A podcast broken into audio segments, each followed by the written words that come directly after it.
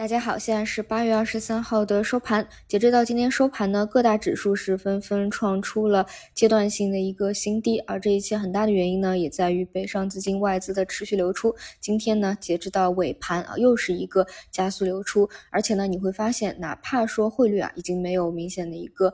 变动了，但是呢，外资依旧在加速流出，这也是我中午早晨给大家讲的短期走势为什么基本不太可能去进行一个预测的原因，就是其实我觉得。不只是说一个情绪面的，或者说技术面，它也全部都失效。那是什么原因呢？可能是和很多的呃地缘政治啊，这些都是息息相关的。总之呢，就各自的一个原因嘛。那这里呢，除非说有外力比较强的一个介入，否则短期来说呢，还是得去受到这样变量的一个影响。那你唯一说能够自己心里有个底的，有一个参考的，无非呢就是看上证指数这个大家全都在意的一个事情啊，就是十。几年的这个所谓的打引号的国运线啊，就在这里下方附近了。这个至少呢，你心里能够有一个底，对吧？其他的这种汇率怎么样变动啊，北上资金流不流出啊，这种真的是没有办法去讲的。而且你说像有没有外力去去变化，这也不是我们去预测的，对吧？有没有政策啊，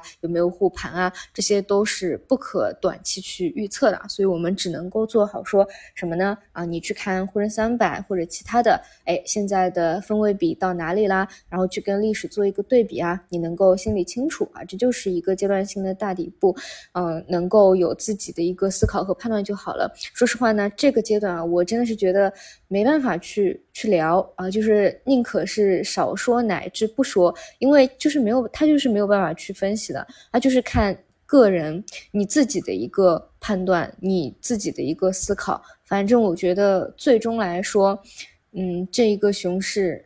呃，以后啊，赚的多少或者亏的多少，它就是自己想法的一个变现嘛。所以其实我不会有任何自己的一个建议，说啊这个位置该做什么，不该做什么。因为我早晨也讲了，就是你在这个位置，你有持筹或者还在不断的加仓，还在不断的吸筹，它到底是一个惩罚还是礼物？它完全是取决于你是放到哪样的一个周期来看的，甚至呢，就是你做的是哪一个方向，方向不一样，这个区别也是非常之大的。